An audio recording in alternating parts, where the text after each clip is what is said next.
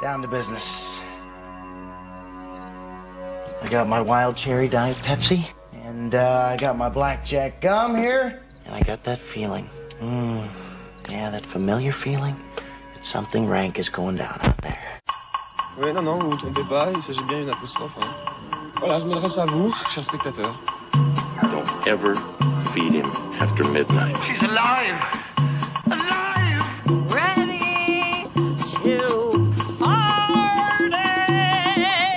I'm sorry, Dave. I'm afraid I can't do that. I'm a man? Well, nobody's perfect.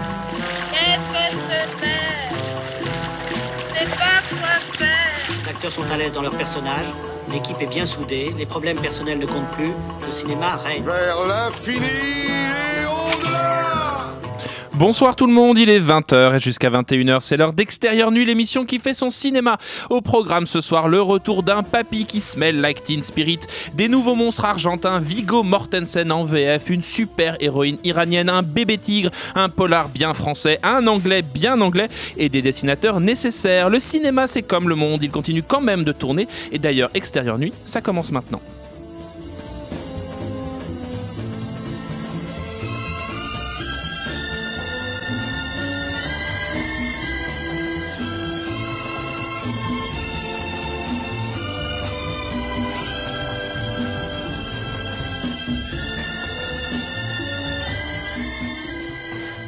Va l'école Bah, c'est cool. Il est beau, hein Moi, je le trouve super beau. Les godasses, surtout. Moi, je trouve que les... Elles sont belles, tes godasses. Enlève-les. Non.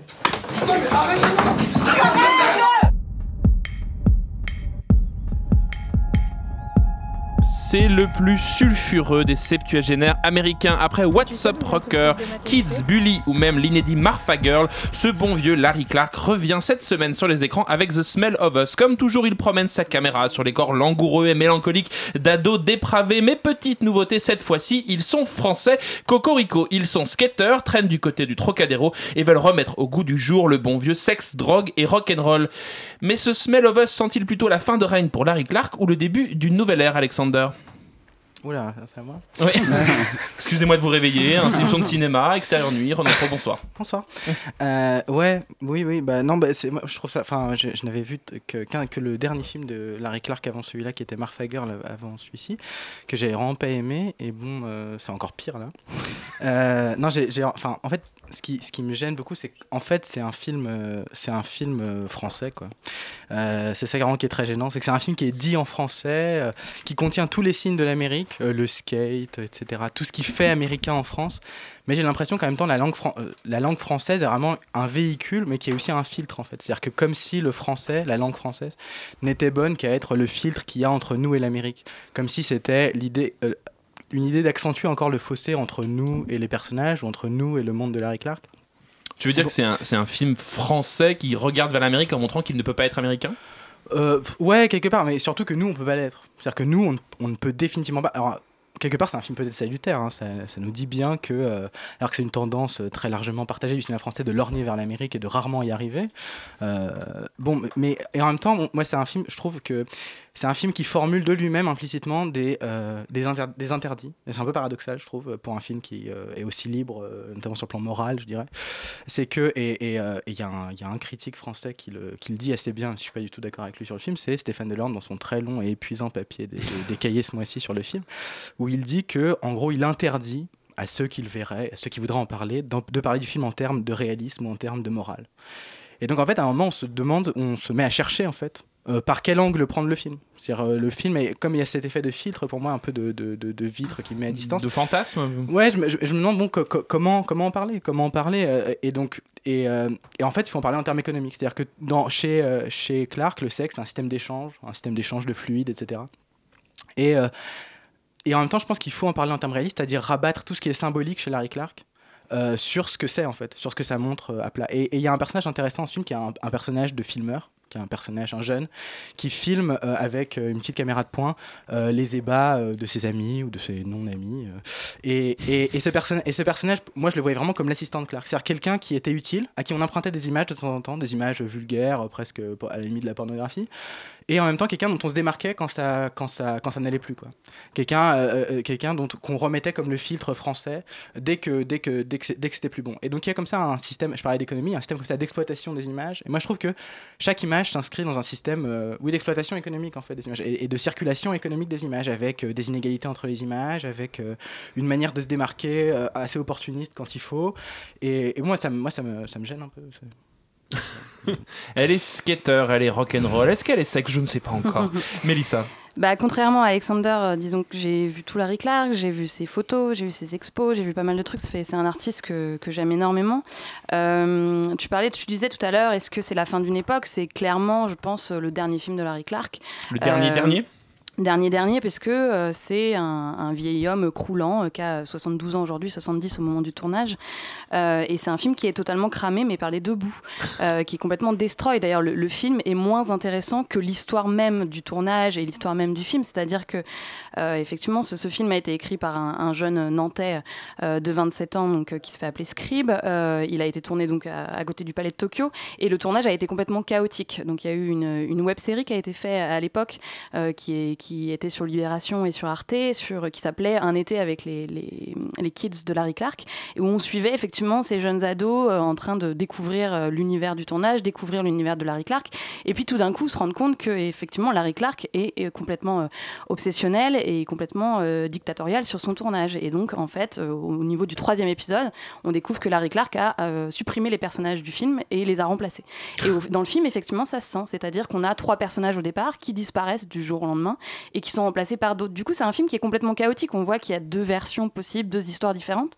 Mais surtout, ce qui est très intéressant, c'est que il a toujours filmé euh, donc cette jeunesse euh, en mouvement, cette jeunesse chaotique, euh, la violence, mais il ne l'a jamais filmé aussi désincarné, aussi. Enfin, il ne filme que la peau dans ce film, c'est-à-dire que ce sont des adolescents qui ont tout exploré déjà avant que Larry Clark pose sa caméra sur lui, et finalement, donc c'est l'histoire de voilà de, de- jeunes skateurs qui sont escort, escort euh, et qui en fait juste poussent un tout petit peu plus les limites, mais qui n'en ressentent absolument plus rien. C'est-à-dire que euh, ce, Ce qui est un peu le sujet de- de- du cinéma de Larry Clark depuis le début. Complètement, mais mais il y avait quand même des émotions très violentes, je trouvais. Et là, il y en a plus du tout. Ça veut dire que même en tant que spectateur, on n'a pas d'émotions violentes. Moi, je suis incapable de dire si j'ai aimé ou pas le film. C'est Euh, plus une chronique qu'autre chose. c'est même pas une chronique, c'est juste regarder, euh, regarder ces jeunes euh, se mouvoir sur une piste de danse, transpirer, faire n'importe quoi. Et effectivement, il y a, y a Larry Clark. La, la grande différence avec ses films précédents, c'est que c'est la première fois qu'il se met en scène dans le film. Il joue deux personnages. Il joue un clochard euh, qui se pisse dessus littéralement, et qui est un être croulant euh, qui euh, se fait sauter par dessus quand les skateurs sont Avec sur son euh, skate, oui, avec son skate et il joue un espèce de pervers qui suce des pieds euh, de- d'un des ados pendant, euh, je pense, au moins 5-6 minutes euh, en gros plan. C'est horrible. Et non, vraiment, c'est, ça met vraiment hyper mal à l'aise, mais parce qu'on sent qu'il y a un espèce de truc de, de vouloir aspirer encore, toujours euh, la jeunesse. C'est-à-dire qu'il les confronte sans arrêt à des corps qui sont euh, vieillissants, qui sont euh, plus très jolis à regarder, qui sont flétris. Et, sans arrêt, il, oppose ces deux corps, quoi. Et on sent qu'il y, a- cette volonté dans le film de, lui, en tant que réalisateur vieux, qui regarde ces jeunes et qui se dit je ne suis plus eux, quoi. Mais, en même temps, j'ai encore cet esprit jeune dans un corps vieux, quoi. Et, et je trouve que le film est, est effectivement d'une grande tristesse parce que tout d'un coup, on sent que Larry Clark a pris conscience qu'il a vieilli et qu'il ne pourra plus revenir en arrière. Et donc le film dit beaucoup de choses et en même temps, en tant que film de cinéma, j'ai pas pris un pied monstre. Mélissa n'a pas pris son pied, Guillaume. Euh, oui, bah moi en fait je trouve le film euh, très très daté en fait. Je trouve que c'est un film qui arrive, euh, je sais pas, 5, 5 ou 10 ans euh, trop tard. C'est-à-dire que ce qui m'a beaucoup marqué... les pieds, c'est euh, Georges Tron, c'est plutôt, euh, non mais ce qui m'a beaucoup marqué dans... ce qui m'a beaucoup marqué dans le film, c'est euh, pas tant euh, les scènes de sexe, c'est plutôt de nous montrer en fait une jeunesse euh, qui euh, finalement dans son domicile n'a que seul compagnon en fait soit ses amis soit internet. Euh, et notamment internet qui est montré voilà comme un danger. On a l'impression que voilà si on clique on peut tomber voilà sur un site de, de, de- prostitution. Et je trouve qu'en fait il sort il a vraiment un point de vue de, de oui, j'ai envie de dire de vieux en fait sur, sur des jeunes. C'est-à-dire qu'il arrive et, et ses tentatives pour moi, ces scènes au, smartphone sont plutôt en fait des, espèces, je pense, de tentatives pour euh, une espèce de de, mise au même niveau en fait du regard finalement mais que je trouve euh, extrêmement vaine. Et euh, du coup moi je trouve le film je ressens un petit peu ce que ressent Mélissa c'est à dire que je trouve vraiment le film inoffensif en fait. C'est à dire que j'arrive pas à savoir si je l'ai si je l'ai aimé ou je l'ai ou si je l'ai détesté parce qu'il me, il me laisse finalement euh, Vous bah attendiez voilà, quoi la, peu- provocation en fait C'est ça qui vous manque dans mais le en film fait, je trouve que le film, euh, voilà, réussit même même pas en fait à être euh, provocateur. Je trouve qu'il y a il, il y a il y a ce côté où peut-être nous aussi on a déjà trop vu, alors euh, pas forcément au cinéma, mais par exemple à la télévision ou autre. Tu veux nous parler de ton expérience sur YouPorn, peut-être, Guillaume. Euh, mais je, voilà, j'ai envie de dire un, voilà cette espèce d'imaginaire désabusé de, de l'adolescence et, euh, et voilà et du coup je trouve le film euh, moi voilà relativement Le film serait quoi? Trop mélancolique, trop désincarné? Alors, si tu secoues la tête, il faut le dire au micro, hein, parce que. Non, il est, pas- il est, il est ni mélancolique ni désincarné. C'est effectivement, je pense que Guillaume a raison, c'est qu'il il est dépassé, quoi. C'est Mm. et sa réflexion sur sur les médias et sur Internet Sur se limite Internet, à, euh, ils, ils n'ont- en fait, ça, ça leur bloque la réalité, quoi. Ils, sont- ils sont, ils regardent un écran, ils regardent pas ce qui se passe, et c'est un discours qui est extrêmement vieux, même s'il fait, euh, il est encore d'actualité. Mais je veux dire, c'est un discours qu'on a déjà entendu, et je trouve pas que Larry Clark apporte quelque chose à, à ça. Je pense que son film aurait dû s'appeler plus que The Smell of Us Skin, pour le coup, parce que Mhm. c'est vraiment juste filmer la peau, filmer des ventres euh, en train de danser. Mais est-ce que aussi tu parles de la série télé Skins Est-ce que, la, est- que la série télé n'a pas remplacé aussi ces questionnements-là, qui étaient ceux de Larry Clark dans les années 90 même? Bah, en tout cas, la série Skins, en l'occurrence, euh, oui, il parlait trois fois plus de l'adolescence et de façon beaucoup plus trash euh, que, que ce que fait euh, Larry Clark aujourd'hui. Et, et clairement une héritière d'ailleurs de, de- de- du cinéma de Larry Clark. C'est juste que je pense qu'aujourd'hui, Larry Clark n'a plus grand-chose à dire, si ce n'est euh, le film est une introspection de ce qu'il est aujourd'hui, c'est-à-dire un vieux garçon qui regarde des jeunes. Ce qui le rapprochait du cinéma de, Bruce Labrousse, de Gérontophilia, euh, dont on avait parlé. Oui, mais Gérontophilia, il y avait un- une dimension romantique, il y Mhm. avait, y avait l'histoire, enfin c'était vraiment une histoire d'amour. Là, c'est pas du tout une histoire d'amour. Bref, ça s'appelle The Smell of Us. Papy fait de la résistance, mais pas pour tout le monde. C'est le nouveau film de Larry Clark. Dans quelques instants, on va parler de vengeance façon argentine. Mais juste avant, on écoute Tori Amos qui chante Smell Like Teen Spirit.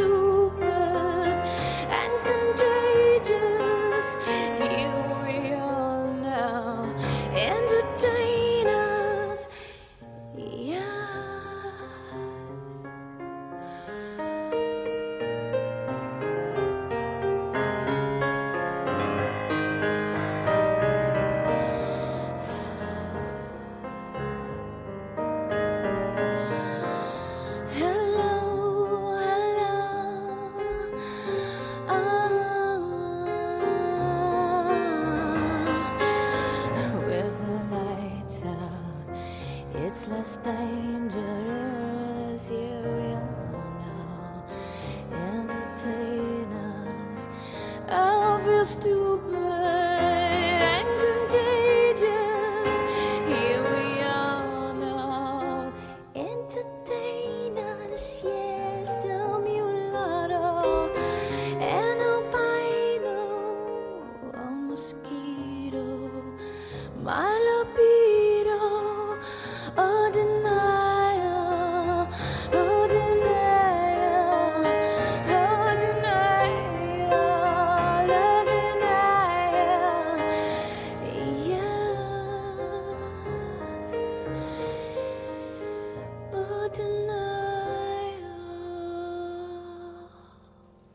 C'était bien Tori Amos et non un animal mourant que vous venez d'entendre Smell Like Teen Spirit. Allez, justement, je suis méchant, ça tombe bien, le film dont on va parler est extrêmement méchant. Présenté par Thierry Frémaux comme une petite bombe, un ovni comique, les nouveaux sauvages ont effectivement fait rire la croisade dans cette autoproclamée ode au pétage de plomb. Ode ou ode Ode Ode Ode Ode Ode au, au pétage de plomb. Damien Zifron juxtapose de petites vengeances quotidiennes. Le film voit surtout donc le retour du film à sketch. On parle d'irrévérence, de film corrosif, de brûlot jubilatoire. Alors évidemment, on va dire que le film est inégal, c'est un film à sketch. Mais la question que je me pose, c'est si la vengeance est un plat qui se mange froid, celle servie par Zifron ne sent-elle pas un peu le réchauffer, Émile Euh, à ma grande surprise, j'ai été très étonné par le film dans le bon sens. C'est-à-dire que euh, les gens qui l'ont vu à Cannes étaient euh, majoritairement négatifs, j'ai l'impression, parce que effectivement, quand on le voit maintenant à Paris, on se demande vraiment ce que ça faisait À en Cannes compétition à Cannes. Mais vu dans un contexte voilà de, de salle euh, parisienne, je trouve Avec film- des vrais gens qui avec sentent. des vrais gens qui mangent du popcorn. Euh, je trouve que le, le film est extrêmement euh, bien fait. Euh, Enfin, c'est un peu un, c'est un peu un gros mot, mais j'ai passé un très bon moment en voyant le film. C'est un quoi. film qui fait du bien, c'est la famille Bah, Bélier. Non, non, on va pas rouvrir la porte de la famille Bélier. Laissons-les où ils sont. Et pourtant, Euh, euh, David disait euh, en passerelle avec l'émission d'avant que c'était la, la- notre, c'est la, la famille Bélier argentine, c'est un énorme succès, hein, les Oui, Nouveaux oui, ah oui, le- le film, c'est vraiment un énorme succès, euh, ouais, ouais, ouais. que ce soit donc en Argentine, en Espagne aussi également. Il y a ce côté Ouais. gros gros blockbuster, gros carton. moi été assez étonné par ce que j'ai lu sur le film, c'est-à-dire que assez souvent dans les critiques négatives, on ressort le terme populiste, c'est-à-dire le film qui va Ah, dans le sens je ne vais pas le dire, alors. qui fait plaisir aux gens, etc. Mais depuis quand est-ce que c'est interdit? C'est-à-dire que dans ce cas-là, Frank Capra, on annule la moitié de sa filmographie. euh, Enfin, si on va dans ce sens-là, on, en- on enlève une majorité de films, au fond. Donc, je trouve le film extrêmement drôle. Peut-être qu'il va effectivement dans le sens public, mais on sent, euh, pour, pour l'avoir vu dans une salle qui rigolait beaucoup, que le film est très très euh, libérateur. C'est-à-dire que on Mais a. est-ce euh, que c'est pas ça le problème? Est-ce qu'on est vraiment obligé de faire rire les gens avec leurs plus bas instincts Question philosophique, vous avez 3 heures. Faites une marche sur la côté de vos copines. Euh, quand c'est bien fait, oui, je pense. C'est-à-dire que moi, j'ai une. Enfin, après, euh, j'ai eu un débat à ce sujet, au sujet de ce film. On m'a dit que j'étais un beauf parce que j'aimais les films à sketch. Je pense que dans l'imaginaire des gens récents, film à sketch égale les infidèles, en fait. Ah oui. Alors que en- le, le film, là, se réclame clairement des, des monstres De de, Et, euh, et je trouve que le, le- la structure. Alors, oui, évidemment, c'est inégal, mais il y a des sketchs qui sont extrêmement drôles, notamment le premier sketch, Ah bah, qui, rien que pour celui-là, je pense, vaut le, le- prix d'un ticket de cinéma. Ça dure quatre minutes, hein, je précise pour Voilà, les non, il est très très court. Mais au-delà de ça, je trouve qu'il y a peut-être un sketch sur deux qui vaut vraiment le coup, qui est extrêmement. Je trouve ça très très bien écrit, c'est-à-dire que la, mise en scène est assez plate. Je suis d'accord, c'est assez illustratif, mais dans la manière dont, enfin, c'est un- une vraie question, mais que tu que tu poses. Effectivement, il y a besoin d'aller dans le dans le sens du poil des gens et de montrer que oui, effectivement, ils ont le droit de se laisser aller à, à toutes les choses pour, à toutes les ignominies pour se sentir bien.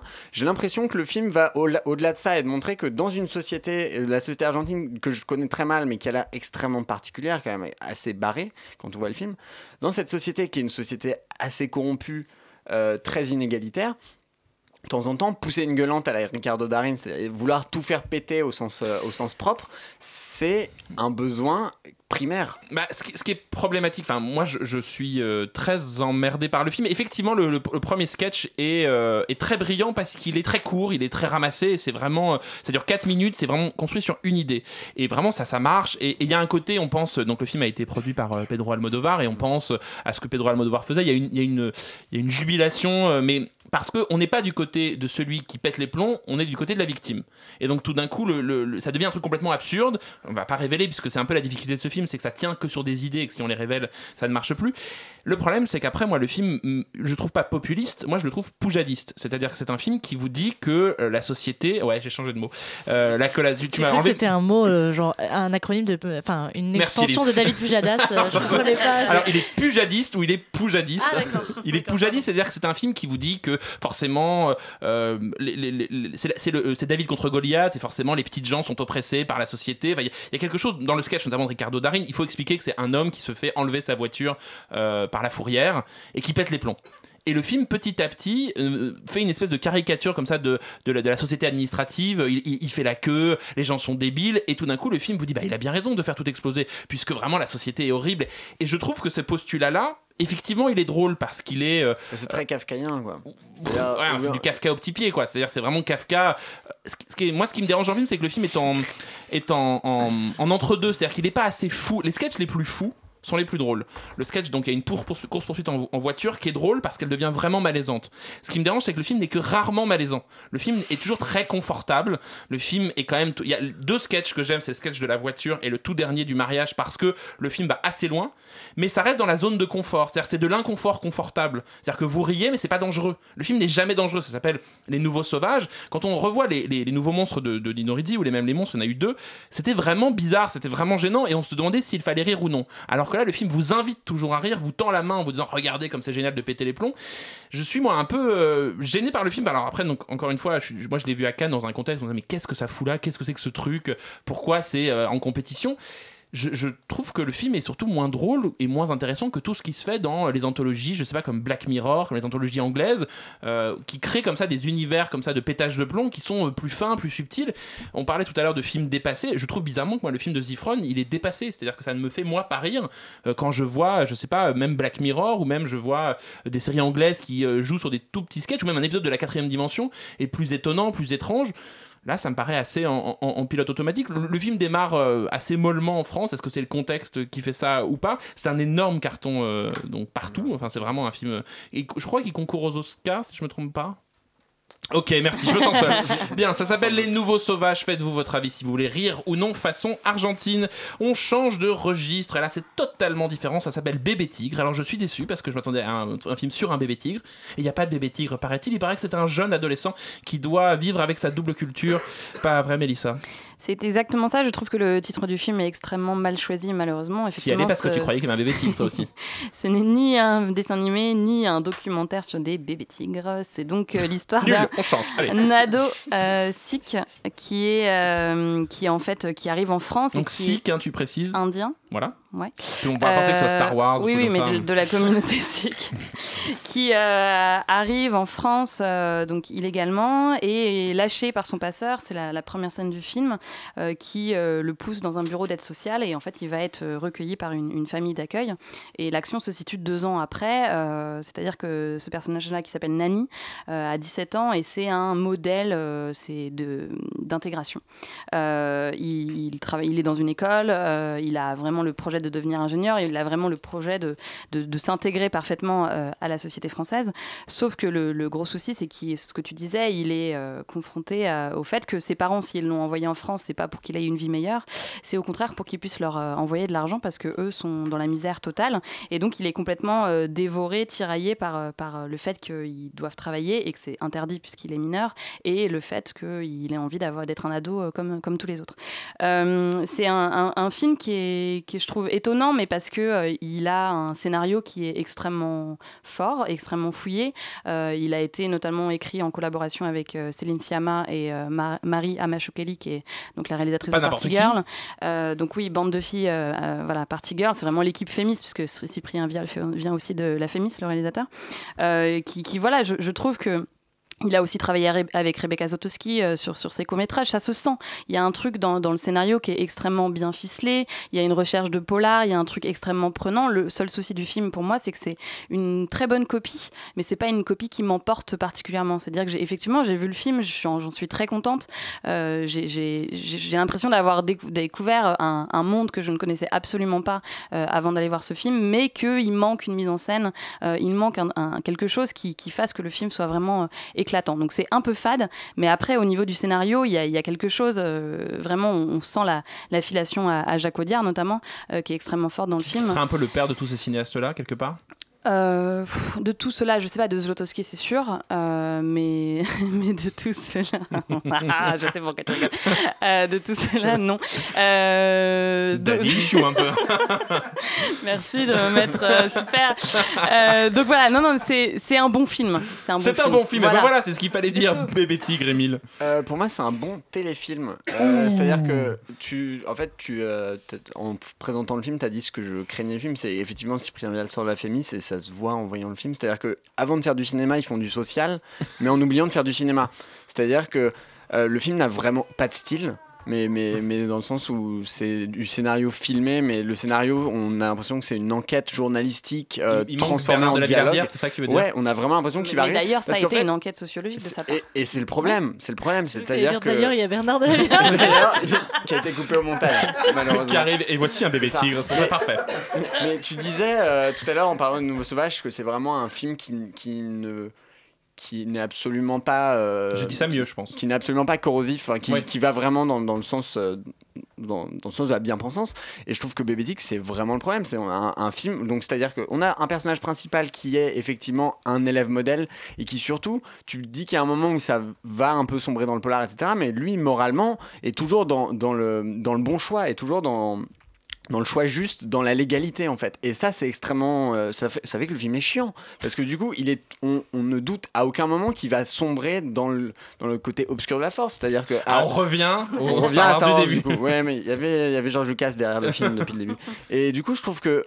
bah, le film est extrêmement plan-plan, ne prend jamais de risques et en un sens, moi je, je vois pas l'intérêt de faire ce film, de sortir ce film en salle. C'est très bien pour France 2 en prime, mais de le sortir, enfin, la- pour moi il y a que des éléments qui, qui en font un film très très consensuel. Pilote automatique. et- Ouais. Ouais, ouais, j'étais très déçu parce que je me dis premier film français d'un type qui voilà va chercher un sujet qu'on a qu'on voit Je crois jamais que au cinéma. Vial a fait beaucoup de téléfilms euh, Euh, avant. c'est Il me pas semble. impossible parce que là on se dit premier film français sujet qu'on voit jamais ça il y a un désir de, de, voilà parler d'une communauté qu'on voit rarement dont lui n'est je pense pas euh, originaire et à l'arrivée le film est extrêmement euh, extrêmement lisse quoi. Une bonne copie ou un mauvais téléfilm, on va dire ça, un bon téléfilm ou une bonne copie, c'est ça Ça s'appelle Bébé Tigre et. Attendez-le, il n'y a pas de bébé tigre dedans, ne soyez pas déçus en allant voir le film. C'est un premier film français. Alors on en apprend tous les jours, et cette fois-ci, il s'agit d'une super héroïne iranienne. Et je ne parle pas d'Élise, évidemment. Euh, C'est beau, hein, Lorient ne se résume qu'à un seul pays. bah oui, avec moi tu sais. Ça s'appelle A Girl Walk Alone at Night. Ça a l'air étrange, ça a l'air surprenant. C'est donc normal qu'Élise, tu l'aies vu? Oui, le titre d'ailleurs au complet, c'est A Girl Walks Home Alone Oh, Walk at Home Night euh, de Anna Lily Amirpour, parce que du coup il y a tellement de syllabes qu'il vaut mieux les prononcer toutes les unes après les autres. Euh, après, comment, comment parler de ce film? Alors moi j'ai découvert ce film quand je bossais à l'étrange festival et j'y, Bah, je le voyais vie, pas. Et je voyais pas, et du coup j'ai vu Anna Lily Amirpour qui était vachement chouette et qui m'a montré en fait un Et elle comic était habillée book. comment Alors, je vais finir parce qu'il y a quand même un enjeu dans ce que je dis. Euh, elle avait donc un comics. Elle avait un comics avec elle, une BD, et elle me disait mais ça c'est le roman graphique que j'ai fait à partir du film. Va voir le film. Euh, moi, je l'ai jamais conçu seulement que comme un film. Pour moi, il y a toute une dimension graphique, etc. Donc à ce moment-là, n'ayant pas le temps d'aller voir le film, bah, j'ai attendu comme tout le monde. Et puis j'y suis allée tout à l'heure et j'ai compris pourquoi elle a fait un comics. Et en fait, il y a quelque chose euh, d'une voilà d'une dimension en tout cas d'un parti pris euh, graphique, visuel extrêmement fort chez Annalie Amirpour dans son film parce que euh, c'est au-delà de la simple mise en scène, c'est elle va chercher à sculpter son image, elle va chercher à cadrer, à composer. euh, c'est un film en noir et blanc, c'est un film qui est joué en farsi, donc qui n'est pas joué en anglais, qui est joué par des acteurs iraniens dans leur langue d'origine et qui a comme ça quelque chose d'à la fois complètement étranger, complètement singulier et en même temps qui va se raccorder comme ça à des bribes de réel, notamment une langue qu'on connaît, une culture qu'on connaît, Euh, au détour d'un visage, on a l'impression de voir James Dean. Enfin, il y a des trucs, même euh, la tenue de, de, de la de l'héroïne de- du film, euh, c'est la tenue de, de Jane Seberg dans À bout de souffle. hein, c'est la marinière avec le, le pantacourt et les tennis. Anna Amir- Amirpour, elle a fait une école de cinéma. Elle a clairement une culture cinématographique qui a irrigué son film de, de fond en comble. Et c'est quelqu'un qui aime faire du skate et qui écoute de la musique. Et ce n'est pas Larry Clark. Surprise. Ça manque de gens tout nus donc. Et donc, ça manque beaucoup de gens tout nus ou pas. C'est-à-dire que c'est quand même un film euh, dans une espèce de, de- de métaphore iranienne, euh, plus ou moins de la banlieue de Los Angeles. Donc, non, je pense pas que ça manque de gens tout nus. Je pense qu'elle avait pas envie d'une fatwa tout de suite. Euh, par contre, effectivement, quand tu, la- quand tu vois une nana euh, donc, qui porte cette, cette cape traditionnelle dont j'ai oublié le nom maintenant, pas euh, le- qui- c'est pas, c'est pas du tout une burqa. Non, pas c'est un- pas un hijab ou un truc comme ça. c'est- C'est pas ça, c'est un autre truc, j'ai oublié comment ça s'appelle, c'est un truc Une cape. ouvert Voilà. disons une cape, et qui fait du skate en portant cette cape euh, sur White Lies ou euh, sur Radio Terran, euh, donc des groupes d'indie pop ou d'indie rock, soit américains, soit persans, donc c'est plutôt original. Tu te dis que tu sais pas trop ce que tu vas voir. Et en fait, tu as l'impression de voir une espèce de truc dilué de Jim Jarmusch, donc vraiment clairement assumé, je pense, avec une, une esthétique du clip hyper belle, avec une place donnée entièrement à la musique, avec, euh, je ne vais pas te voler tes arguments, Pauline, Non, euh, qui, qui est construit vraiment sur des, des moments de musique, comme ça, des moments de, euh, de, de- de rencontres. Et en même temps, ce qui est très beau, c'est que toute cette culture iranienne qui est à la fois euh, d'export, qui est vraiment d'une culture d'une- jeune femme qui n'a pas grandi en Iran, elle nous, elle nous emporte dans quelque chose de totalement exotique et de totalement étranger, mais dans le sens de presque inquiétant, dans une étrangeté très inquiétante. C'est-à-dire qu'on est dans un univers où on ne nous explique jamais ce que l'on voit, et finalement, c'est pas l'enjeu. Donc le film est très beau, très très chouette. Euh, Il y a plein de choses à en dire, et je pense que le comics euh, en complément, il doit être très intéressant à regarder. Euh, Après, je reconnais aussi que c'est un premier film et que je pense qu'il a une, une certaine superficialité, une certaine. Il y a trop de choses. Non, même pas. C'est juste, je pense que elle, elle caresse son sujet, elle va pas au fond des choses et la construction, elle est beaucoup dans l'image et beaucoup moins dans la profondeur et dans le, le- le relationnel des personnages. Donc bon, faut le savoir. Après, c'est vraiment très étonnant et très chouette. Bon, Pauline, on compte sur toi pour aller au fond des choses. Ça vaut quoi ce film? Oui, oui, je, je vais prolonger ce que Elise dit. Euh, Est-ce que moi, je- rapidement, vous pouvez nous expliquer exactement de Oui, quoi ça parle? Alors, c'est une jeune femme qui est, je pense qu'on peut le dire, on le sait assez vite. Apparemment, on, le sait assez vite. Moi, je, je l'ai découvert pendant le film. Mais... D'accord, Alors, bon, tu prends un risque. Je Non, non, c'est- dans les risque, pitchs, C'est dans c'est- les c'est pitchs. dans les pitchs, Voilà, donc. c'est la, la fiche quand même est un peu, un peu Explicite euh, néoré- euh, pas, non, pas néoréaliste. Je n'ai plus le Expressionniste. terme. Expressionniste, merci. Euh, c'est une vampire. Euh, et en fait, elle va euh, plus ou moins se venger des hommes euh, durant tout le film euh, pour, euh, pour trouver euh, un moyen d'échapper au milieu dans, dans lequel elle est. Elle vit dans une ville qui s'appelle Bad City. Donc, euh, déjà, il y a une référence au comics qui est fait. Et euh, elle va croiser un jeune homme qui est euh, le sosie iranien de James Dean, donc en blouson euh, de Le cuir. sosie euh, iranien de James Dean. J'essaie d'imaginer. Euh, il a été élu euh, potentiellement l'un des hommes les plus sexy de cette planète euh, sur un article BuzzFeed de grande qualité, comme vous vous en doutez. voilà. Il parle cinq langues et il fait de la boxe. euh, Épouse-moi, quoi. Et il est allemand. voilà. Allez. Euh, et voilà, moi, je te rejoins sur le fait que, que c'est un film qui travaille énormément euh, l'esthétique, le graphisme. Moi, je trouve que c'est fascinant. Il y a cette scène incroyable qui, qui relève du clip où la chanson Death de- du groupe White Lies est, est mise en scène de façon assez incroyable. Une, rencontre, euh, enfin une rencontre. Deux, les deux personnages sont dans une chambre et petit à petit se rapprochent. C'est à la fois hyper froid, hyper sensuel en même temps. C'est absolument magnifique. C'est une des plus belles séquences de l'année pour moi. Mais en même temps, temps, on est le 14 janvier, tu t'es oui, pas mouillé. allez. Oh, ça va. Euh, et moi, ce qui me gêne un peu, c'est que je trouve effectivement que c'est un, ça relève un peu de l'exercice de style, c'est-à-dire ça manque de personnalité et en même temps, le film est assez original, assez fascinant. Donc je suis un peu, je suis un, un petit peu partagée. T'es chafouin. Euh, non, pas chafouin, parce que un, un premier film comme ça, faut quand même le faire. C'est plutôt bien de le voir. C'est Euh, plein de culot, hein, faut l'avouer, vraiment. Voilà, c'est. Après, j'attends le deuxième pour euh, plus de profondeur, comme tu disais. Plein de culot, plein d'idées, plein de styles. Et Ça- super beau à voir. est super beau à voir. Ça s'appelle A Girl Walk Home Alone at 9. At 9. Walks, At walks. walks Alone. C'est trop compliqué. Bon, bah, c'est. Voilà, allez le voir. Une fille toute seule. Une vie toute seule, voilà. Allez le voir en salle dès aujourd'hui. Nous, On n'est pas à court d'idées en cinéma en ce moment, puisque si vous voulez voir Vigo Mortensen dans une adaptation d'un- d'une nouvelle d'Albert Camus, ça s'appelle Loin des hommes, et en plus, il y a Reda Kateb. Ça vaut quoi, Guillaume? Albert Camus, Vigo Mortensen. Le combo est un étonnant. Oui, oui, combo étonnant. Euh, David faisait des signes pour que ça soit moi qui commence parce qu'il sait que j'ai détesté le film et que lui, il l'a beaucoup aimé. Donc on, on manipulation. sur une, sur une note positive. Mais en fait, moi, c'est vrai qu'au bout de, de 10 minutes, euh, je- j'en pouvais presque plus en fait. Et Je ça trouve, dure euh, Je sais pas, 1h30. 1h40, j'imagine, un truc comme ça. Ouais, Ça a été ouais, un long. truc comme ça. Ouais, c'était très long en fait. Je trouve, j'ai vraiment trouvé le film en fait euh, très rapidement euh, très pénible et j'ai vite compris, pas forcément compris là où le film allait aller et commencer à aller se terminer, mais compris que voilà, pour moi ça allait pas être possible euh, parce que je trouve que vraiment tous les plans sont en fait trop longs, toutes les séquences sont trop longues, tout est vraiment étiré, je trouve, euh, au maximum. C'est-à-dire que Et ça dure 1h40. Hein. il y a une euh, voilà chaque action est découpée et euh, détaillée euh, et à un moment passer trois minutes sur euh, quelqu'un en train de faire un feu euh, et puis plus tard finalement passer aussi trois minutes euh, pour une confrontation avec euh, l'armée française j'aurais tendance à Mais ça dire parle de que quoi?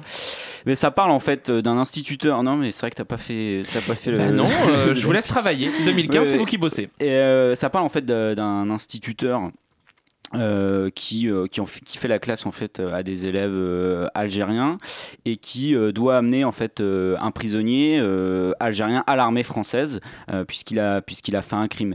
Et lui est forcément partagé voilà il a pas envie de livrer quelqu'un à la mort. Et donc ils vont quand même plus ou moins aller vers ce vers ce lieu. Donc voilà ça nous voilà, les paysages sont très beaux. Euh, mais, euh, mais vraiment, moi, au bout de 10 minutes, en fait, euh, j'ai décroché et je trouve que vraiment le, le film s'étire, s'étire et de manière. oui, c'est vraiment ce côté, comme si on ces films, je sais pas, étudiants où toute action est découpée euh, beaucoup trop. Bon, bah, là, évidemment, c'est quand même pas à ce niveau-là, mais il y a, il y a quand même, euh, pour moi, un problème clairement euh, comme ça, et jusqu'au dernier plan d'ailleurs. Où on en rigole- enfin, j'en rigolais tout seul à la fin, mais. Bon, alors, Guillaume a détesté et donc David, tu as aimé. J'ai l'impression qu'on n'a pas vu le même film du tout. Est-ce que tu es sûr que tu as vu Loin des Hommes euh, Euh, pourtant, on était à on côté était dans à la côté. salle, donc, Ah, euh, C'est ça qu'il faut, ra- faut raconter. Tu étais troublé par David, c'est pour ça. Ah, sans doute. Peut-être, c'était un hasard en plus, donc c'est c'est juste que ça ait orienté Le début d'une romance. Euh, c'est un film qui a, la- qui a le, le mérite, mais qui n'en fait pas son seul argument, de, de- de faire une vraie proposition de, de genre, enfin de, de- de western euh, européen et même français, ce qui n'est vraiment pas évident, et sans euh, singer une espèce d'Amérique euh, exportée comme l'aurait fait le, wes- le western spaghetti, etc. C'est-à-dire que pour retrouver des, des- montagnes arides et rocailleuses, on va aller dans l'Atlas algérien. Pour retrouver une opposition entre des, des, indigènes natifs et, et des colons expansionnistes, on va se retrouver au- en 1954, c'est-à-dire au moment où il commence à y avoir euh, un, un frémissement de ce que, enfin plus qu'un frémissement, de ce que ce sera le- l'affrontement euh, entre le et le, et le FNL, la guerre d'Algérie. Et avec au milieu de ça un personnage qui est vraiment injuste, c'est-à-dire un, Un un pers- personnage. un- à Camus, un pur personnage. Oui, exactement. Mais, mais, aussi, euh, mais aussi le personnage de, de 3h10 pour Yuma, c'est-à-dire euh, un personnage vertueux qui va devoir ex- exporter, euh, enfin escorter un, prisonnier d'un point A à un point B, euh, avec tout ce qui se joue pour lui de, comment dire, de, philosophique et de questionnement, etc. Euh, mais disons qu'il y, a- un moment, le film n'est pas, voilà, ce que je disais tout à l'heure, c'est-à-dire que le film ne, tombe pas dans l'écueil de n'être que ça. C'est-à-dire que, en fait, finalement, quand on voit le film, il n'apparaît pas du tout que c'est un film de genre. C'est vraiment, c'est juste qu'on en repère un petit peu des, des, accroches comme ça. Mais il y a un moment dans le film où, en fait, donc les deux personnages de Reda Kateb et Viggo Mortensen doivent, doivent traverser donc une piste pour se rendre dans cette ville dans laquelle euh, Reda Kateb doit être jugé. Et en fait, cette piste, c'est euh, la met, les met forcément sur la route de ceux qui les chassent, parce qu'en fait, ils sont aussi chassés par des hommes qui veulent la peau de Reda euh, pour se substituer à une forme de justice. Euh, et donc, ils décident de, couper, en fait, à travers, à tra- de, prendre un chemin de traverse, de, traverser la montagne, etc. Et cette piste, c'est vraiment la fiction et c'est vraiment le genre, c'est-à-dire c'est la petite histoire et c'est le genre, le genre avec ses codes qu'aurait pu être simplement le film. Et, tout ce qu'il y a autour, en fait, c'est l'histoire, l'histoire plus globale de ce qui se passe C'est-à-dire que le film n'a pas, euh, d'œillère vis-à-vis de, vis-à-vis du contexte dans lequel il s'installe. Il n'a pas à la fois la prétention de faire un film historique ni la prétention de vouloir complètement évacuer euh, un contexte qui lui servirait que à, à faire des effets de style. Euh, Et disons que l'autre, je trouve, le, le- enfin, je le dis rarement parce que, mais ce qui m'apparaît comme étant vraiment l'autre pilier du film, c'est vraiment ces acteurs. euh, Mortensen en- en Viggo. Mortensen dans un film français. En français, c'est ça, c'est voilà, ça a le mérite d'être d'être signalé, de de de- d'interroger. Euh, Il n'y a pas qu'un seul grand acteur, il y en a deux parce qu'il y a Reda Kateb qui est un très grand acteur. Mhm. Mais Viggo Mortensen dans, ce- dans ce film, je trouve, euh, je l'ai je l'ai rarement vu comme ça. Et euh, Surtout que c'est la première fois qu'il parle en français. c'est la première fois qu'il parle en français. Alors, j'ai cru comprendre qu'il avait fait un gros boulot pour euh, voilà, parler l'arabe sans accent, parler français sans accent. euh, voilà, vraiment un vrai travail d'acteur. Il s'est énormément investi dans le projet au point d'en devenir producteur. Euh, bon, bah alors, j'allais vous parler de, de, de, de- Viggo Mortensen et de, et de Platon et du mythe d'Air le pamphilien, mais je le ferai une autre fois. Oh bah merde Parce qu'on me dit d'arrêter. Mais en tout cas, voilà, c'est le, le Viggo Mortensen dans le film est vraiment l'autre l'autre point euh, décisif. Ça s'appelle Loin des hommes et si vous voulez suivre la piste de David, vous irez voir le film et si vous préférez Guillaume, eh ben, au bout de 10 minutes on s'en va, c'est ça Guillaume à peu près? Non, non, on part pas pendant les films quand on va les voir quand même. On reste jusqu'au bout. Ok. On reste jusqu'au bout et on transpire. hein. Voilà, Allez, dans quelques instants, on rattrape quelques sorties et juste avant, on écoute Miracles de The Doe.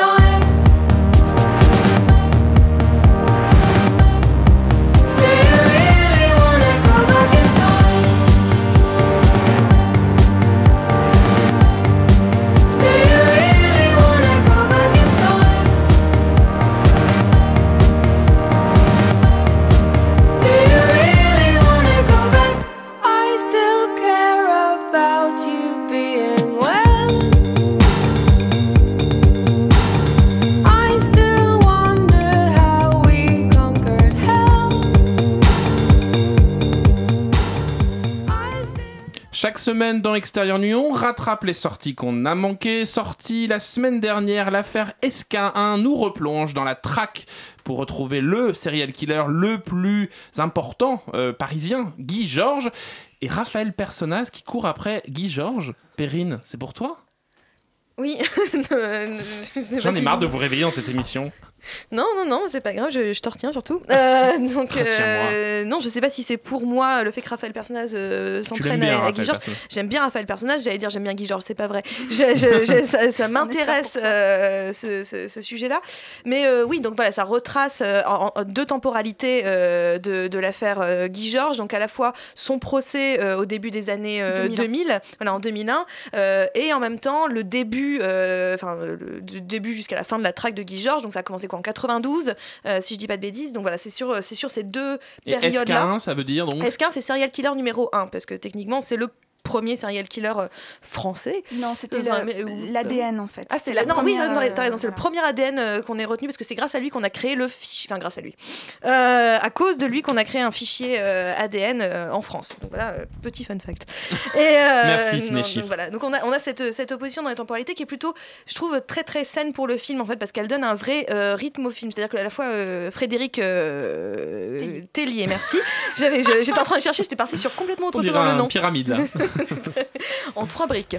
Donc, euh, et donc euh, Frédéric Tellier euh, a eu l'intelligence comme ça de mêler ces deux temporalités, ce qui donne un- encore une fois un rythme et qu'on on ne se perd jamais. C'est-à-dire qu'il ne s'amuse pas à mettre à chaque fois qu'on repart en 92 ou en 94 ou en 93, il ne s'amuse pas à mettre la date en bas, genre attention, oct- 8 octobre 92, on n'est pas dans les experts, on n'est pas dans. Voilà. Donc ça, c'est un, peu- c'est un peu sympa, c'est juste, il joue sur le grain de l'image. En permanence, il joue sur ce grain-là. Donc euh, on sait que. Ah si, T'as beaucoup de dates Ouais, il quand le même, fait à hein. chaque fois. Non, moi je trouve. Non, ah non, non, pas à chaque fois. Chaque fois, on jure, a la date 8 mars Pas- ah non, 92. non, pas à chaque Et fois. Perrine, elle a euh, vu le film sans date, arrêtez d'emmerder. Pas à Sans chaque- lunettes, Pas à peut-être. chaque fois, c'est vrai que pas à chaque fois. Il y a des transitions qui sont faites où on repère. où on euh, repère au grain de l'image et c'est ce que j'ai Et à trouvé la plutôt barbe de euh, Raphaël. et à la barbe de Raphaël personnage Euh, C'est un film capillaire, on pourrait dire. Non. Non mais clairement ce qui est intéressant dans le film vraiment pour, pour moi ce qui m'a le plus intéressé c'est la partie track en fait vraiment que la partie procès. Parce que la partie procès euh, souffre de quelque chose qui est terrible c'est euh, un des deux acteurs euh, qui jouent les avocats de, euh, de, de, de Guy Georges qui est en réalité un véritable avocat et, et qui est une catastrophe ambulante en tant qu'acteur. Donc c'est très très gênant pour, pour le récit. Ah si si c'est un vrai avocat. Mais vous avez pas vu le même film ou quoi, Pauline? Je crois. Non, il me semble pas. ah si si si je peux te tout cas, promettre on peut dire que c'est une catastrophe Oui. en termes le de, type est une catastrophe si, si, Non, si, non, je- je. Bon, je- vérifier. un avocat. Mais euh, enfin bon, en tout cas, c'est une catastrophe ambulante ce type. Mais voilà, donc il résultat, lui, il gêne un tout petit peu le récit et ces passages-là sont un tout petit peu longués et très explicatifs. C'est-à-dire que c'est ces moments-là où ils viennent chercher plutôt dans la personnalité de, de, de Guy Georges, essayer de nous expliquer qui est cet homme. Gros c'est- dossier, quoi. mais c'est la partie un peu pas géographique de qui est Guy Georges, mais légèrement dans euh, voilà, il est né à telle période, il a eu telle enfance, il a eu tel machin. Donc voilà, c'est, ils se servent du procès pour nous raconter qui est cette personne-là. Alors que toute la partie track est très intéressante parce que c'est une, c'est vraiment, euh, le, enfin pour moi une tu, tu me fais des signes, c'est super.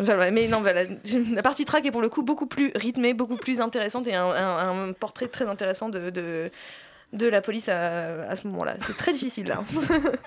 Est-ce que c'est mieux que Faites entrer l'accusé, Pauline? Euh, T'as des questions. Bah non, mais on pense à ça. Euh, euh, je- c'est différent. ressemble à un fait, en, un fait d'entrer l'accusé. Il n'y a pas la musique de Michel Legrand, mais euh, c'est non, c'est pas la Est-ce même qu'elle s'en chose. va à la fin et claque la porte Avec son blouson, Ouais. non, non. Euh, moi, en fait, le film, je l'ai vu donc hier, et en fait, il y a une sensation très bizarre en le voyant. Si vous, si vous le voyez en ce moment, c'est que vous pouvez pas vous empêcher. Enfin, moi, je, je n'ai pas pu m'empêcher de penser aux événements de la semaine dernière. Euh, C'est pour ça que le film a du mal. ouais, c'est- Alors, merci Ciné Cinéchiffre. Chiffre a dit que le film avait du mal. hein. Euh, pour plusieurs, euh, plusieurs raisons. C'est c'est très bizarre, c'est les hasards du calendrier, c'est comme ça. Mais euh, le, le héros euh, principal est surnommé Charlie dans le film. Donc c'est dit dès le début, parce qu'il s'appelle Frank Mine, donc Charlemagne, donc Charlie, l'humour de la police. Voilà. Euh, Ça donne envie là. c'est ça. Euh, ça parle des attentats de 95, puisque la traque, évidemment, euh, euh, se déroule aussi durant, durant cette année-là. Euh, ça parle également des médias. Euh, Il y, a- il y a un gros problème à un moment, parce que le, le jour de l'arrestation de Guy Georges, les médias diffusent son portrait le matin, le matin même, et du coup, ben, ça m'a rappelé euh, évidemment des choses de, l'année de la semaine dernière. Euh, c'est pas si lointain que ça. Et ça c'est assez, c'est assez dérangeant de voir ça, mais en même temps, euh, ça permet aussi de faire un travail euh, euh, bah, sur soi. Là, je, c'est, c'est complètement personnel, mais, mais voilà, ça. c'est ça. Je, je suis sur le divan. Euh, et, et du coup, moi, j'ai bien aimé le film. Je trouve aussi qu'il y a ce, ce côté euh, déterminisme social et schéma qu'on répète euh, par, le, par l'enfance en fait de Guy Georges. Oui, ça, dans, la, par dans la- des- dans la partie, voilà. euh, la deuxième partie. ouais. Et moi, c'est ce que j'ai bien aimé quand même dans le film, c'est cette dimension humaniste, profondément humaniste de, de quel est l'homme derrière le monstre ou quel est le monstre derrière l'homme. Et cette ambiguïté-là, je trouvais très intéressante. Et l'acteur est vraiment formidable. Ah oui, euh, ouais, il est- qui joue dans Plus belle la vie, qui a joué Oui, dans Plus belle la vie. c'est ça. Pauvre garçon, moi, ce type-là est foutu pour un bon moment, hein, parce que là, vraiment, tout le monde va le voir, va partir en courant. Il est extraordinaire en, Mm, en il s'appelle. Adama Nian et euh, vraiment, euh, enfin, faut absolument le revoir. Il est, il est top. Émile.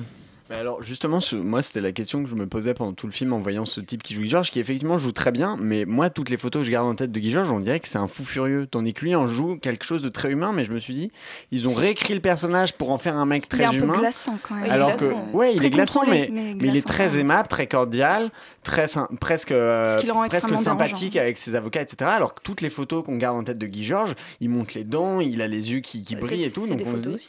c'est c'est un peu un, enfin. On a l'impression que le film réécrit un peu l'histoire pour, euh, pour, pour être plus intéressant que le, que le fait divers, qui par ailleurs est passionnant.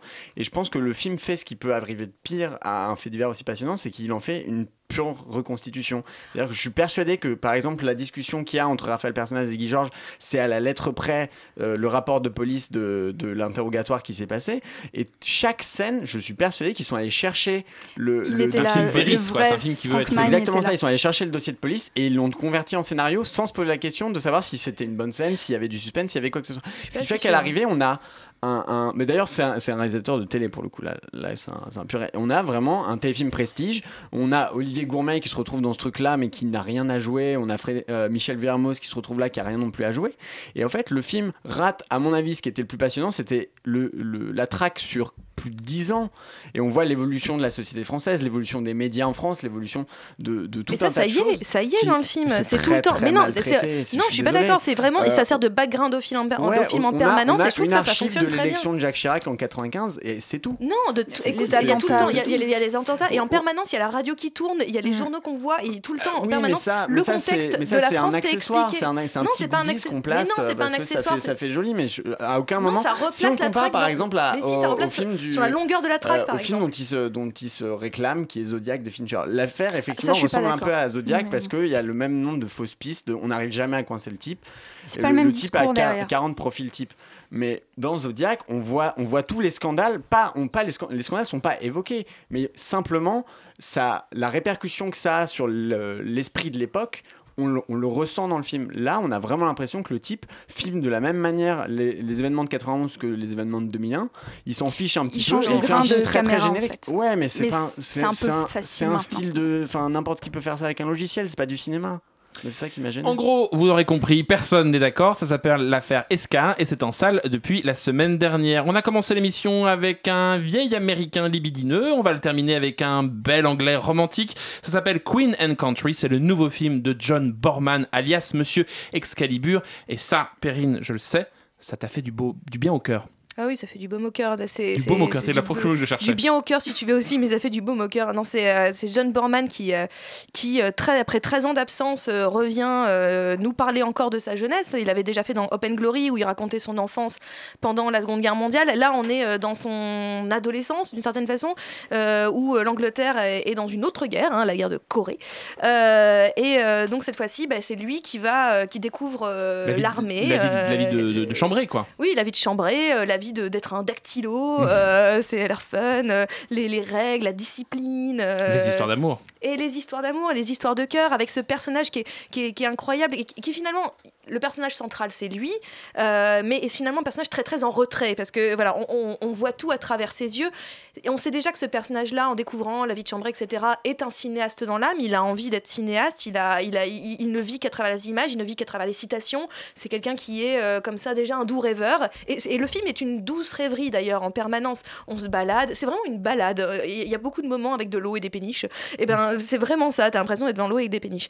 Mais parce que au fond, ce qui est pas, ce qui est intéressant, c'est pas lui, c'est pas son personnage à lui. Euh, même si il, il- c'est un bon, euh, un bon lead, euh, voilà, pour que, pour que nous le, le C'est un guide. c'est un guide, voilà, pour que nous, le spectateur, on puisse rentrer dans cette histoire. C'est un très bon guide. Mais ce qui est vraiment intéressant pour moi, c'est deux autres personnages, c'est-à-dire le meilleur ami de, de, de, de Borman, héros, là, ouais. du héros, qui est joué par Caleb Landry Jones, qui s'appelle Percy, je crois, dans le, dans le, dans le film, et la sœur de ce personnage, du personnage principal, encore une fois, qui, qui sont deux foufous, mais vraiment deux, deux, deux petits fous, chacun à leur manière. L'une, elle, est un peu, elle est un peu délurée, lui est, juste gentiment timbré. Et euh, en fait, ce qui est assez bien, parce que le film se passe dans les années 50. Et, euh, et en fait, ça m'a fait beaucoup penser à un film qui s'appelle The Deep Blue Sea, où on a vraiment encore une, comme le personnage de, de comment elle s'appelle, de Rachel, Rachel Wise. Dans le film. Merci Pauline. Le personnage de Rachel Wise, euh, c'est des personnages qui sont en décalage avec leur époque. En fait, c'est des personnages qui ne sont pas faits pour les années 50 et qui donc euh, sont en décalage total et bah, nous amusent, mais eux sont perçus très, de, de très mauvaise façon. C'est déjà des gens qui sont dans le swinging London, voire pire pour le personnage de Percy qui est déjà dans les années 70 presque. C'est un post-traumatisé. Quoi. Et donc c'est vraiment, un, pour moi, c'est un très très euh, joli film, très très frais et surtout très très avant-gardiste d'une certaine façon pour quelqu'un qui a 80 ans. Donc c'est vraiment très bien. Tu confirmes, Pauline, Queen and Country? Absolument, c'est euh, c'est un très très joli film, j'ai j'ai même envie de dire très beau. Allons, allons jusque là. T'es glingo ce soir. Waouh C'est beau. Euh, non, non, mais c'est assez dingue effectivement de, de voir un, un- un homme de, de, de l'âge de Borman réaliser un film aussi frais, aussi rythmé. Vraiment, les premières minutes vous embarquent, mais tout de suite, on n'a pas le temps de réfléchir et on, est tout de suite avec, euh, avec eux, puisqu'ils ils deviennent très vite amis et euh, le, duo fonctionne euh, quasiment durant tout le film entre eux. Moi, j'ai- j'aime vraiment, vraiment beaucoup ce film. Je trouve que la- peut-être la, la morale, on va dire, enfin le, le message, puisque si on peut aller dans, dans ce coin-là, euh, à un moment, il y a un personnage, c'est le père, euh, lors de- du couronnement de la reine Elisabeth II, euh, qui dit... Qui se passe à la télévision, c'est une scène assez incroyable, c'est l'arrivée Oui. de la télévision. Et ils ont tous des réactions différentes devant, euh, devant ce couronnement. Euh, le père dit Do not underestimate the power of tradition. Donc ne sous-estimez pas le pouvoir de la tradition. Et je trouve que. Euh, et euh, je trouve que c'est un message très fort pour dire on peut continuer à faire des, des, des films sur des valeurs ou sur films un temps, voilà, des films classiques qui ne sont pas académiques ou désuets, et qui sont hyper modernes en réalité et très très rythmés. C'est L'académisme, c'est pas chiant. les- voilà, un académisme non chiant.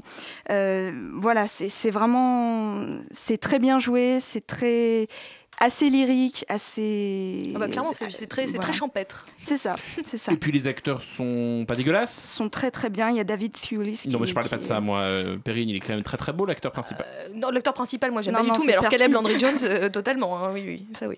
Complètement timbré, ce garçon. Ça s'appelle Queen and Country et l'équipe d'Extérieur Nuit vous le recommande chaudement. C'est au cœur de l'actualité. Il fallait forcément qu'on en parle. La sortie euh, du DVD de caricaturiste documentaire, euh, étrangement d'actualité aujourd'hui. David, quelques mots sur ce film. Bah oui, tu l'as dit, c'est vraiment d'actualité au point que maintenant je me demande si c'était vraiment pertinent d'en parler. Euh, C'était un- Alors qu'est-ce qu'on fait? On fait une réunion, réunion de rédaction maintenant Enfin, Tout à fait. Non, parce que pourquoi? Parce que je me suis rendu compte que le DVD est devenu euh, numéro un des ventes un peu partout, euh, effectivement, depuis, euh, depuis l'affaire euh, Charlie Hebdo, du, du 7 janvier dernier. Euh, alors, Qu'est-ce que Au-delà de c'est l'émotion, est-ce que c'est un bon film? Alors moi j'ai- j'avais j'avais vu le film avant euh, ces événements-là euh, que j'avais pas particulièrement aimé si ce n'est que je lui trouvais vraiment le mérite de son sujet. Du fait enfin voilà en fait le film c'est un tour du monde des dessinateurs de presse euh, là où partout il y a des conflits en fait mais pas seulement partout il y a une forme de tension politique partout où euh, l'exercice de la démogra- de la démocratie euh, doit faire l'épreuve d'elle-même etc avec euh, Plantu donc euh, donc euh, caricaturiste bien connu français pour le coup, euh, qui est au Monde et qui a été justement à Charlie Hebdo à une autre époque, euh, qui en fait voilà se, balade, va voir ses confrères un petit peu partout, qui leur qui, raconte un petit peu les, on voit beaucoup de dessins, on a on a des histoires un peu de vie autour de ces dessins, etc. De ce point de vue-là, c'est assez réussi. Mais en- ce qui est assez bizarre en repensant au film maintenant, et j'en ai revu quelques, quelques tronçons après, euh, c'est euh, de, de se rendre compte qu'en fait il est à la fois très juste dans sa prédiction, c'est-à-dire que c'est un film qui était à Cannes l'année dernière, qui, qui parle d'un sujet qui est au cœur de l'actualité aujourd'hui, et autour duquel on se dit on n'en a pas assez parlé, on s'est pas assez intéressé à cette problématique, etc. Donc qui a une, une- une espèce de prophétie assez juste et en même temps assez fausse, c'est-à-dire que dans la manière dont le film est construit, on a l'impression justement, on a l'illusion en fait, l'illusion que je pense on avait tous jusqu'à la semaine dernière, que euh, c'est une la problématique du danger, du péril qui est celui des dessinateurs de presse, est un péril qui n'existe qu'à l'étranger, c'est-à-dire que euh, c'est-à-dire qu'il faut aller dans la, la Syrie de Bachar el-Assad pour voir un caricaturiste se faire péter les doigts parce qu'un dessin n'a pas plu au régime. Euh, et en fait, au point que même l'affaire des caricatures de Mahomet au Danemark est à peine effleurée et qu'on ne parle absolument pas de Charlie Hebdo dans le film, alors que les, les locaux de Charlie Hebdo ont quand même été incendiés en 2011 et que c'était un, c'était un fait marquant même pour la, pour la presse française. Ra- rapidement, Perrine, tu confirmes? Ah oui, non, je, je confirme complètement, parce que moi aussi je l'avais vu euh, avant le, le 7 janvier, et c'est vrai que le film en soi, euh, faut pas le porter au nu sous prétexte qu'il est dans l'actualité, c'est qu'il a quand même un côté un peu. euh, euh, pas géographique, enfin il y a un côté, il essaye de faire un peu un. Un panorama. Un panorama, euh, un peu presque un peu rapide, un peu sec. Je trouve qu'il manque euh, de, de- parfois de, de pertinence sur certaines choses, il, est pas, il, il effleure pas mal son sujet à certains moments, euh, c'est juste de nous dire, euh, voilà, c'est dangereux de faire de la caricature en Turquie, c'est dangereux de la caricature en Russie. Euh, mais en France, on est bien. Et donc, euh, voilà, et je suis, je suis complètement d'accord avec toi, euh, David, que à ce niveau-là, il montre une certaine candeur qu'on avait pu avoir auparavant et qui, que le 7 janvier a, a- a potentiellement changé. Et c'est peut-être là où Le film où- devient nécessaire. devient et, et- et méritant aussi. Ça s'appelle Caricaturiste et c'est partout en DVD. Voilà, c'est tout pour ce soir pour Extérieur Nuit. On se retrouve la semaine prochaine pour parler de Channing Tatum, des muscles de Channing, Channing. Tatum. Voilà, on vous embrasse, prenez soin de vous. À la semaine prochaine.